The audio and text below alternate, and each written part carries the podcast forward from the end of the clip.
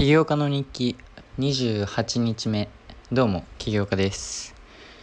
えー、っと本日はですねえー、ちょっとある発展というか気づきみたいなのがありましてちょっとねそれについて話しながら、まあ、今日何したかを話していきたいと思います。まず今日はえー、っと朝起きてで今日はねちょっとプログラミングというかあの僕のアプリ開発に時間をたくさん費やしました。はい。で朝昨日昨日ちょっとねあの寝るのが遅くなっちゃってそのせいであの朝早く起きれずなんかスケジュールをねいろいろ変えなくちゃいけなくて、まあ、それをうまく変えてどうしたら一番時間使えるかなみたいな風に考えながらえ、っと今日一日過ごしました。それでえ、っと僕はえー、とりあえず今日 UI を無事完成することができました。はい。これはね午前中ぐらいにもう終わったかな。で本当はあじゃあ UI 作りは金曜日から始めて土日で終わらせたらな終わらせたらいいなって言ってたんでそれができたんでえー、結構満足してます。はい。で、Figma でね、全部作って、えー、っと、まだ次リリースしようとしてるバージョンにない画面までも作ったんで、あの、結構僕が思い描いてるアプリのイメージ図っていうのを、あのね、頭にインプットすることができたかなと思ってます。はい。それで、えー、っと、まあ、その何がね発展したかと言いますと、えー、まず昨日とその前の日に僕はあのコンセプトっていうアプリがあるんですがそこにそのアプリで自分の考えとかこれからどうしていくのかみたいなことを全部整理して全部書き出してで優先順位だったりっていうのを全部書き出してえー、じゃあこれからこういうふうにやっていこうっていう宣言を昨日したと思うんですがあのー、いやなんかこれだけ言うとあのー、なんかすぐコロコロ変わってるみたいな風に聞こえると思うんですがでもねちゃんとうんちゃんと毎日考えてあの基本的にずっと僕のアプリのことが頭にあってそのこれからね何をしていくかだったりどういうふうにユーザー集めようだったりまあ普通にもし大きくなったらどんなふうになってんのかなとかだったりとりあえず何かしらはアプリのこと考えててで最近は特にこの、まあ、今年の使い方っていうのかな今後どういうふうに開発してって、まあ、例えば共同創業者をえー、見つけるの見つけるタイミングだったりどうどういうふうに見つけるかとかだったりアプリをどういうふうにね今 MVP アダロでリリースしてけど Adalo はもうありえないんですよ。これはもう自分でも分かっててありえない理由として Adalo っていうノーコードプラットフォームはもうできることが限られてすぎてあのこれ以上アプリをねよくできないみたいな。なのでアプリがあの Adalo がもう使えない。じゃあどうしてこうみたいな風なやつを、まあ、毎日毎日というかもうずっと考えてて一日中。であのー、まあ、昨日とその前の日で結局ね結論づいたことがえー、フラッターで行動しようと。行動するのが一番まあ結局ね完成度自由度が高まるし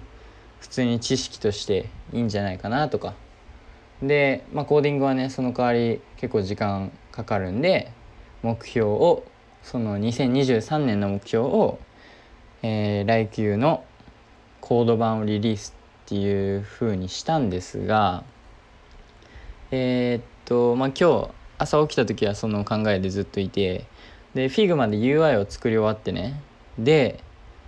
えー、っとまあフラッターの、えー、まあ、アプリ開発の仕方っていうのを結構リサーチっていうか、えー、あの方法みたいなのを YouTube とかで調べてたらえっと Figma で作ったものをなんかすぐにコード転換できるサービスがあってなんか Figma で作った UI の URL を貼ると作ったもののコードがそのままねフラッターの言語として出てきてそれをえー、っとまあ打ち込んでえー、っとコードするってやると普通にコードされるみたいな。そういうねソフトウェアに巡り合って。でそれやってみてまあでももちろんねそんな UI 作っただけで、えっと、完全に自分が思い描いてるもののコードができるわけでもなくめっちゃシンプルなえー、っと普通に本当に僕が作った UI の画面のコードが出てくるみたいな。なので機能とかが何もないんですよ。このボタンを押したらこう起きるとかのコードとかも何もなく。で、まあ、そのそういうソフトウェアえっとなんだっけな。名前はファンクション12ってやつと D ウィーザーみたいな、まあ、2個見つけて2個ともやってみたんですが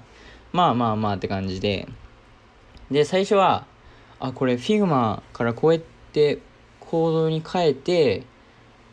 それの上から、えー、と調べたもの調べたもののコードを、えー、と打っていこうかなと思ったんですがなんかねあのまたその本当にこれでいいのかなっていう考えが出てきてで、まあ、そのそうなんです。で昨日夜ジム行った時とかなんかその時はもうフラッターで行動するって決めててでちょっと僕が心配になったのがこれでね1年間費やして作っまあ、1年間かかるわけですよアプリ開発。1年間かかるか分かんないですけど、まあ、結構長い時間かかってでやっとできたアプリっていうのが、まあ、例えばもしうまくいかなかった時とかなんかうん僕が見てるそのベンチャーキャピタルの海外のね Y コンビネーターっていうベンチャーキャピタルの YouTube だったり、まあ、主にそれですかね。あと他のえっと EO っていう YouTube チャンネル。これもねめちゃめちゃおすすめなんですけど EO っていうのはなんかいろんな世界中のなんかめちゃめちゃ本当にあの大企業の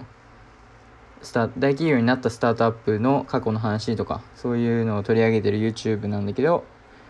あのそういうのを見てるとねあのまあその MVP の大事さだったりそのとにかくえっとユーザーに早い早いうちになんかプロダクトを届けるみたいな。でそういうのを、まあ、結構僕インプットされてて自分の中で。でまあ、それのために僕はアダロでね開発して実際にウェブアプリとして出したんですが実際にまだあのちゃんと使えるところまで行ってないんですよアプリが。機能もめちゃめちゃ少ないし。なのでまずこれを MVP として捉えていいのかなって思ったのと多分取られちゃダメなんですよ。実際にユーザー使えてないんで。あのなのであの僕は、まあ、MVP 出したあの出したことになってるなってますが自分の中では正直あんまだ出してなくてなのでユーザーが本当に何が欲しくて何が欲しくなくて何を求めててとか、えー、どんな問題どういうふうに解決できてるのかとかが分かってないんですよね。でそうなるとなんかやっぱり本当にこのフラッターでフラッターにフルコミットしてえーやって作ったものが、まあ、例えばうまくいかなくてもちろんうまくいかないっていうのがまあ普通っていうかそれはもうその覚悟でやってるんですがなんかそれならなんかどうにかその僕が今 UI で作ったバージョンを作れるような方法を見つけてそっちでやった方がいいんじゃないかなみたいな風に今日思ったわけですよ。でそうなると行動っ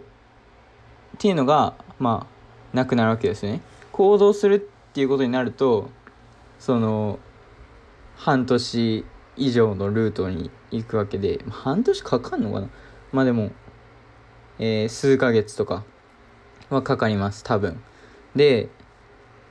そのルートで行かないってなるとやっぱりコードは無理でそしたらノーコードだったりそっちにまた戻るわけですね。で僕は散々ねノーコードは、えー、リミットがあるみたいな。でえっと実際そうなんですよ。やっぱりコードには勝てない部分っていうのがあってあのだからまだそのノーコードがコードをねコードに勝つ日はないみたいな風に言われてますがあの僕一つななんでこのこれをこの機能を使うのを諦めこのサービスを使うのを諦めたのかなと思ってるんですがあの今日ちょっとねフラッターのノーコード版であるフラッターフローっていうのをもう一回触ってみたわけですよ。もう一回いろいろねちょっといじってみたりで僕フラッターフローは本当にこのえー、でも結構やってるからあいけうんとまあ34まあ半年ぐらいかな。半年ぐらい一応えっといじったりしてみてなんとなく使い方っていうのは分かっててで久しぶりに触ってみてあので僕実際フラッターフローがどれだけあの僕の作りたいものを再現できるかなと思って今日やってみたんですよ。UI のホームページと、えー、プロフィールのページできちゃったんですよね。なんかなんか。いやちょ自分でもめっちゃびっくりしたんですけど今僕パソコンの画面見てるんですがあの本当に UI 通りにできてしまってあのそうなんですよ。なんかホームページのえっとインスタ見てもらうとその UI とか載っけてるんですがなんかホームページの上の欄は通知下の欄はユーザーとか。でこういうのはアダロだとできないんですよね。で僕フラッターフローでできんのかなとか思っててできちゃったんですよ。普通に。めっちゃびっくりしたんですけど。でプロフィールのページのそうそうそう。で僕が結構ね今回 UI 作りにこだわったプロフィールページの自分のプロフィール画像の表示の仕方をなんかねちょっとかっこよくグラデーションかかるようにしたんですがそれもできちゃったんですよ。多いと。いやできるんかいと僕は思いまして。いや結構ね驚きだったというかあれフラッターフローすごくねってなったわけですよ。でフラッターフローをまあレビューしてる YouTuber とかたくさんいてでそういう人の動画とか見ると普通にフラッターを全然行動できる人が作業スピードを速めるためにフラッターフローを使ったりするわけですよね。でその本当にフラッターで作れるアプリとほぼ同じぐらいのものを作れるとみたいな感じだったのであれ？これフラッターフローで作ったらしかもフラッターフローでいいいいとこはフラッターフローで作った場合コードがねそのまま残るわけですよ。ってことは一回フラッターフローでリリースして、えー、そのコードを僕の、えー、パソコン、えっと、フラッターで、えっと、書いてるね VS コードっていうあのプラットフォームがあるんですがそこに入れてコードを普通にえっとコードするってやるとそのまんまコードできちゃうんですよ。なのでえっと例えば MVP リリースしてこのフラッタフローで作ったやつを。でなんかえー、っと機能を変えたいなと思ったらフラッターフローで変えることもできるしそのフラッターフローで取ったコードを変えることもできるんですよ。なのでこれいいとこは例えば共同創業者フラッターできる人、まあ、共同創業者じゃなくても例えばねえっとフラッターできる人を雇った時とかに自分が作ったフラノーフラッターフローで作ったもののコードをそのまま渡せるわけですよ。いやそれめっちゃすごくないですか？なんかアダロとかってそういうのなくてアダロはノーコードで作ったものしかなくて。なんですけどフラッターフローはフラッターと提携してるっていうか、まあ、ほぼ同じなんであのそういうことができるわけですよね。で僕はそのあれなんでフラッターフローのこと忘れてたと思ったんですがあのまあ実際前あのフラッターフローやってあのなんか本当によくわからんエラーで使えてでこれじゃ無理だと。リソースも少なすぎるし。でフラッターに行こうみたいな風に決断をしたと思うんですがこれちょっとねフラッターフローがいい気がしてしょうがないんですよ。でしかもこれだったら MVP もっと早くリリースできる。しかも自分が理想としてる UI に近づの同じバージョンを出せる。でユーザーに使ってもらえる。そしたら早めにフィードバックもらえてそれをもっとアプリをより良いものにできるみたいな。あれこれ答えフラッターフローじゃんっていう気づきを今日したわけですよね。で今日えー、っとまあバックエンド。ファあそうそう。しかもフラッターだったら僕 Firebase とか Firebase っていうのは Google のね Google が出してるそのバックエンドっていうその例えばユーザーの情報とかをえ残すデータベースとかのサーバーとかね。そういうのなんですけどフラッターだとコードでやるんで本当にやり方わかんないんですよ。なんですけどフラッターフローはあのあの Firebase と提携してて Firebase がもう入ってるんですよ。なのでしかもこれもう俺僕半年ぐらいやってるんでやり方も分かってるしあれこれフロントエンドっていう、まあ、UI とかユーザーが見る部分とバックエンドっていうあのデータとかね俺両方できちゃうことないっていう思ったわけですよ。てか実際そうなんですよ。両方できちゃうんですよ。なのであれとフラッターフローでいいじゃんってなったんですよ。てか今なってるわけですよ。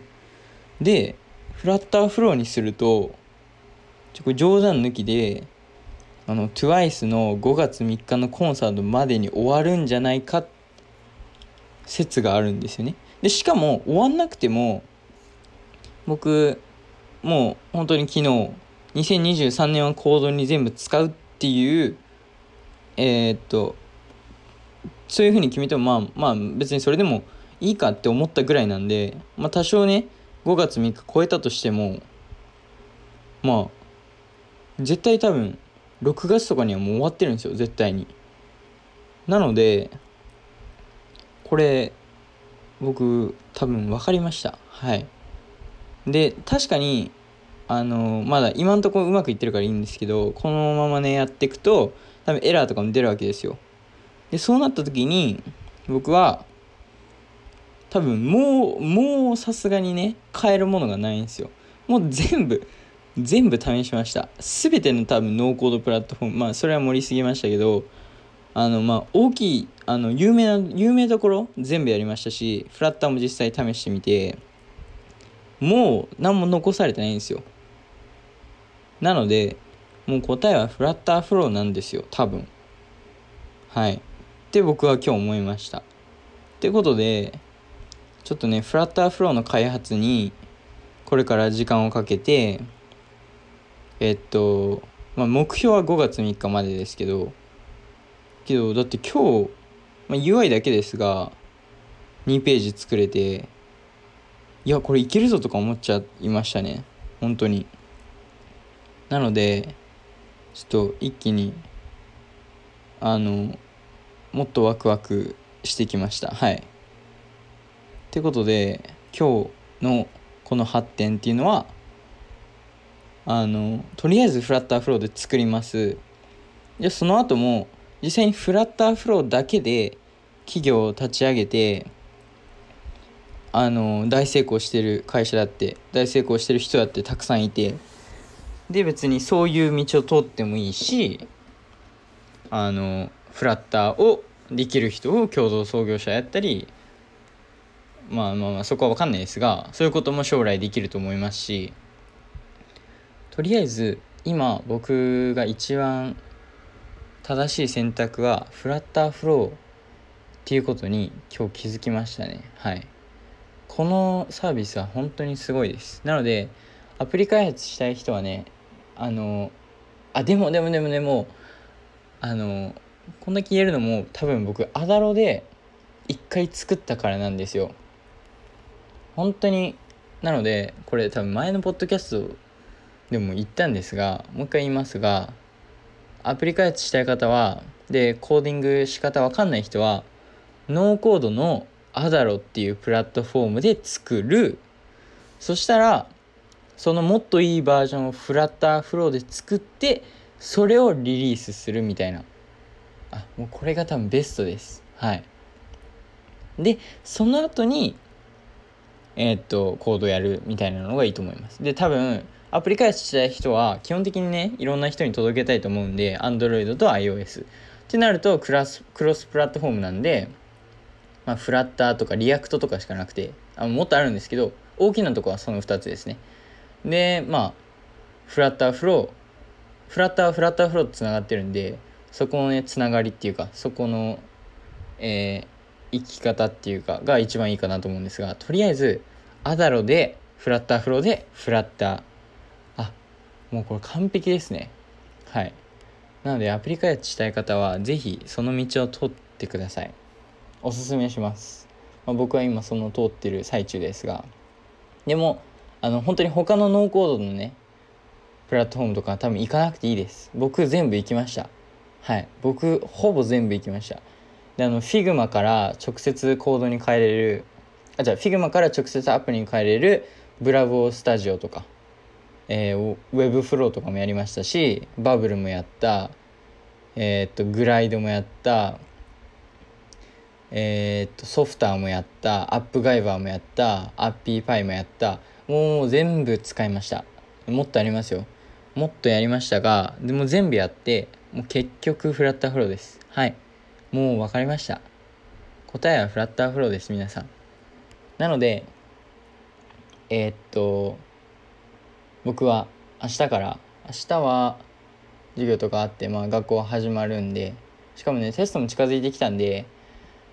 あのー、ちょっとやっぱり企業の方にねワクワクどんどんやっちゃうと勉強の方がねあのおろそかになりがちなので、まあ、そこは気をつけてあのちゃんとメリハリつけてできればいいと思ってるんですがとにかくあの僕の中でもうもう定まりましたね。これからどうするべきか。確かあの多分昨日もこんなこと言ってたかと思うんですがあのまあでもいいじゃないですか。そんな毎日コロコロ変わって。もしかしたら明日ね。いややっぱりえー、 React がいいとか言ってるかもしれませんがまあでもとりあえず今はもうフラッターフロス。はい。これはもう分かりました。答えです。はい。正解です。はい。っていうので、えー、僕は今日からフラッターフローで開発して目指せ TWICE までって感じですね。っていうので明日も一日頑張っていきたいと思います。それではバイバイ。